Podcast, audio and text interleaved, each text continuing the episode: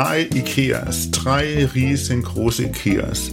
Und wenn man keine Malaysianer an der Straße getroffen hat, dann hat man den Ikea getroffen. Also die stehen total auf den europäischen Einrichtungsstil.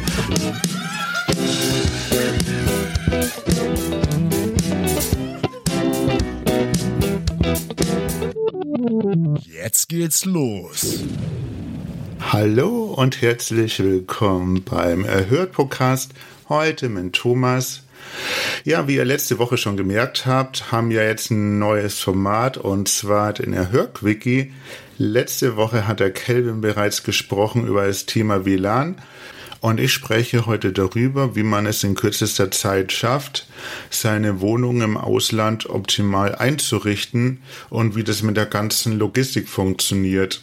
Ja, ich habe da viel daraus gelernt äh, durch meine Fehler, die wohl damals entstanden sind, während ich letztes Jahr meine Wohnung in Kuala Lumpur geplant habe. Ich war ja da 21 Tage oben, wie viele der Hörer wissen, in Malaysia, habe da ein Airbnb-Listing aufgestellt, also ein Apartment eingerichtet, das wo leider schon voll möbliert war, wie die meisten Apartments da oben, da dieses äh, Apartment auch in einem äh, sehr modernen Apartmenthaus drin ist, mit Swimmingpool, Fitnesscenter, Kino und so weiter, ist natürlich da auch kein Kellerraum vorhanden. Das ist da oben nicht üblich.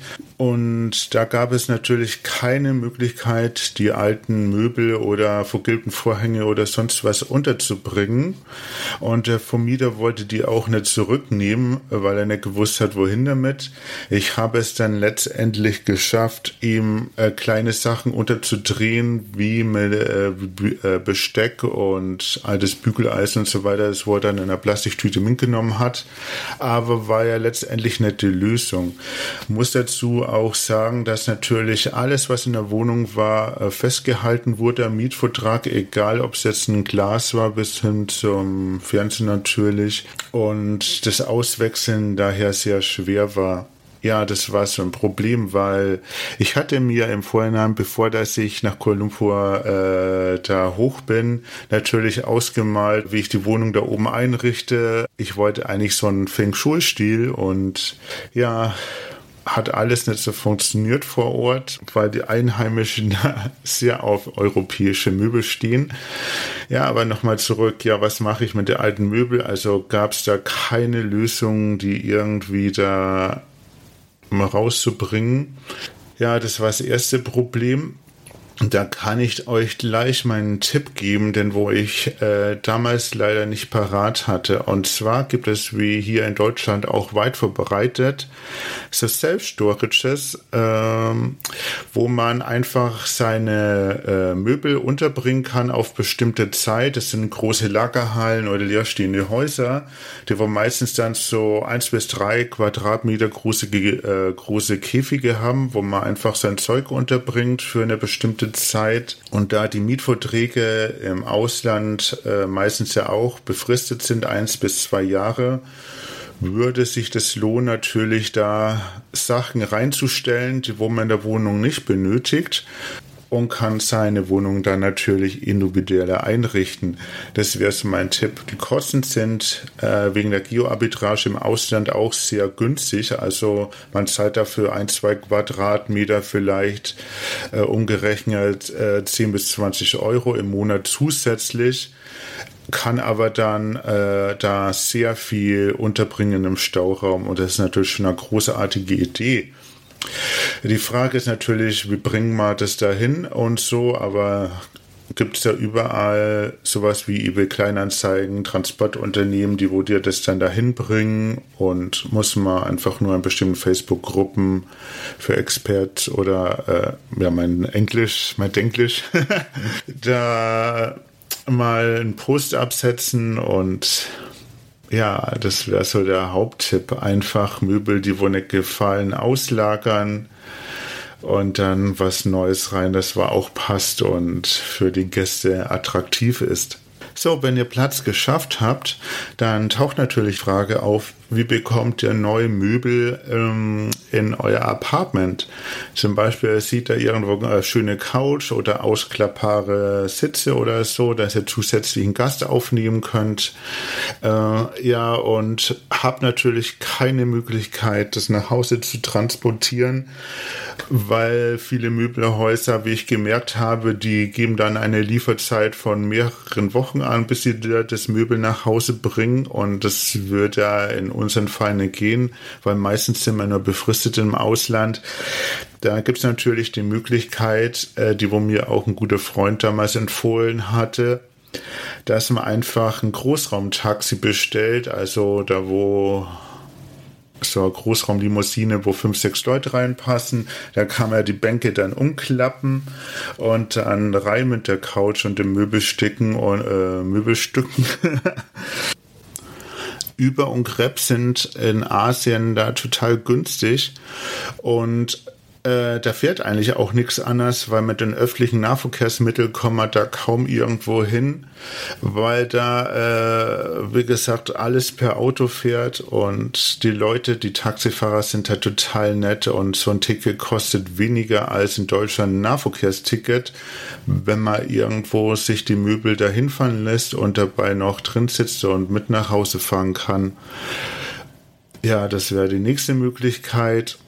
Oder ihr habt einfach jemand vor Ort, der wo im Nachhinein dann größere Möbel annehmen könnt. Wenn ihr zum Beispiel die ganze Küche einrichtet oder Kühlschrank bestellt oder irgendwie sonst was.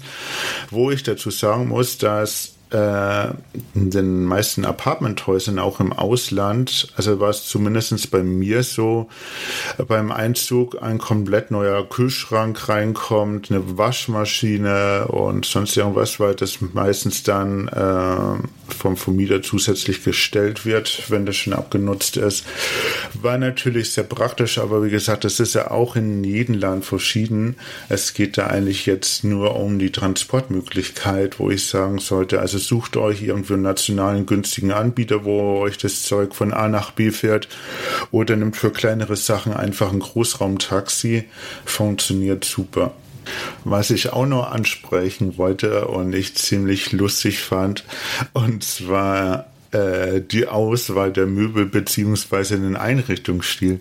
Wie ich noch zu Hause war, habe ich mein, und meine Frau äh, uns da ausgemalt, wie man die Wohnung am besten einrichten, mit Feng Shui und bla bla bla und sehr asiatisch angehaucht. Dann war man vor Ort und es gab ein Feng Shui-Laden in ganz Kuala Lumpur, den wir mal gefunden haben, mit total überteuerten äh, Accessoires und Möbel und auch keine Flohmärkte mit irgendwelchen einheimischen Sachen oder so.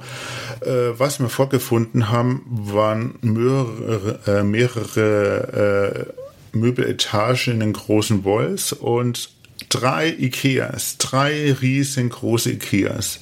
Und wenn man keine Malaysianer an der Straße getroffen hat, dann hat man den Ikea getroffen. Also die stehen total auf den europäischen Einrichtungsstil, war ich ganz verwundert. Und letztendlich sind auch bei mir ein paar IKEA-Möbel im Apartment gelandet, wo ich mir eigentlich vorher nicht gedacht hätte, aber okay, sie sind kostengünstig, man kann die gut kombinieren und ja, noch ein paar kleine Accessoires dazu und es hat dann ganz wohnlich ausgeschaut.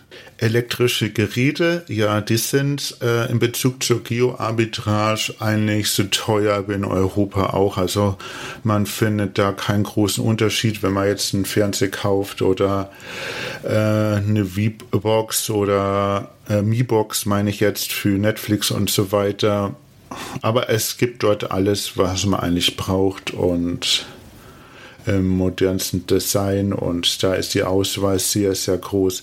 Dann gibt es auch sowas wie eBay, also man kann auch sehr viel übers Internet bestellen, das wo in kürzester Zeit geliefert wird und dann natürlich auch viel, viel günstiger ist, als wenn man jetzt in einer großen Voice reingeht und sich dort die Sachen kauft, würde ich auf jeden Fall raten, äh, Konto anzulegen, äh, sich da was zu bestellen kann da unten auch der Host annehmen oder sonst irgendjemand, wo Zugang in der Wohnung hat, wenn du nicht vor Ort bist. Ja, das waren die Möglichkeiten. Das macht zum Beispiel meine Co-Host. Äh, wir haben vor kurzem eine Espresso-Maschine bestellt und äh, jetzt kommt ein Alexa rein, genau, und sowas bestellen wir dann einfach übers Internet. Sie nimmt es dann entgegen, tut es einrichten und es funktioniert auch super. Ja, zu guter Letzt möchte ich noch über Pflanzen reden. Ja, Pflanzen, das war ein großes Thema und zwar nehmen wir künstliche Pflanzen aus Ikea oder kaufen wir echte Pflanzen. Ist natürlich sehr tropisches Klima in Malaysia und man hat schon überlegt, was man reintut. Und ich wollte auf jeden Fall eine große Palme ein paar Kakteen und natürlich Pflanzen, wo sehr wenig Wasser brauchen. Um das Gesamtbild etwas zu verschönern, wenn ich schon nicht viel an dem Möbel machen konnte.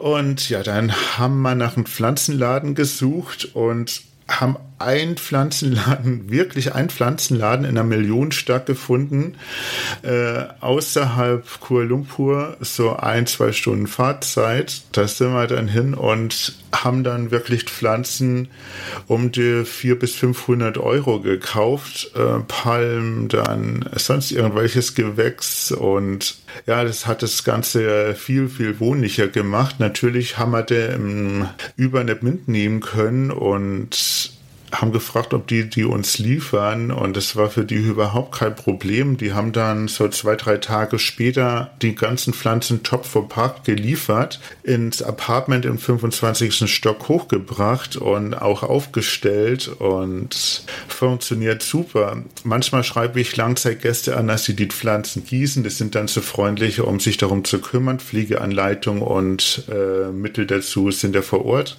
Und es macht natürlich mein Co-Host und die wachsen und gedeihen und fürs Gesamtbild ist es viel besser, als wenn man jetzt da ein paar künstliche Pflanzen reinstellt, die wo dann äh, total verstauben und ja, nee, das war nicht meins und ja, gibt man lieber ein paar Euro mehr aus, schaut mal, wie man die am besten pflegen kann und ja, das war so mein Tipp zum Abschluss. Ja, ich glaube, ich habe nicht alles untergebracht, was ich sagen wollte oder habe ein bisschen durcheinander geredet, aber er kennt mich ja, der Thomas mit seinem Sprachproblem. nee, ähm, Spaß beiseite. Ich würde mich freuen, äh, wenn ihr mir Fragen schreibt, was euch sonst noch interessiert, wie man was im Ausland am besten planen kann. Ich habe da natürlich noch viel mehr zu sagen. Vielleicht mache ich das auch mal in einer größeren Episode. Ja, okay, dann schreibt uns euer Feedback, hört weiter rein, auch nächsten Mittwoch bei unserer großen Episode, wieder ein sehr interessantes Thema.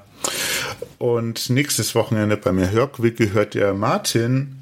Seid einfach gespannt darauf und bis bald, euer Thomas. Ciao. Hey, wenn ihr Lust auf mehr von Thomas, Kelvin und Martin habt, dann besucht auch gern die Homepage von Erhört. Dort findet ihr neben Beiträgen und aktuellen Infos zukünftig ein großes Angebot rund um das Airbnb-Business. Die Infos zu den aktuellen Episoden findet ihr wie immer in den Show Notes. Schaut also gern dort mal hinein. Und wenn ihr den Podcast genauso feiert wie das Trio, dann lasst doch einfach eine 5-Sterne-Bewertung bei Apple Podcast da. Jetzt ist aber Schluss mit der Beweihräucherung. Macht mit, macht's nach, macht's besser.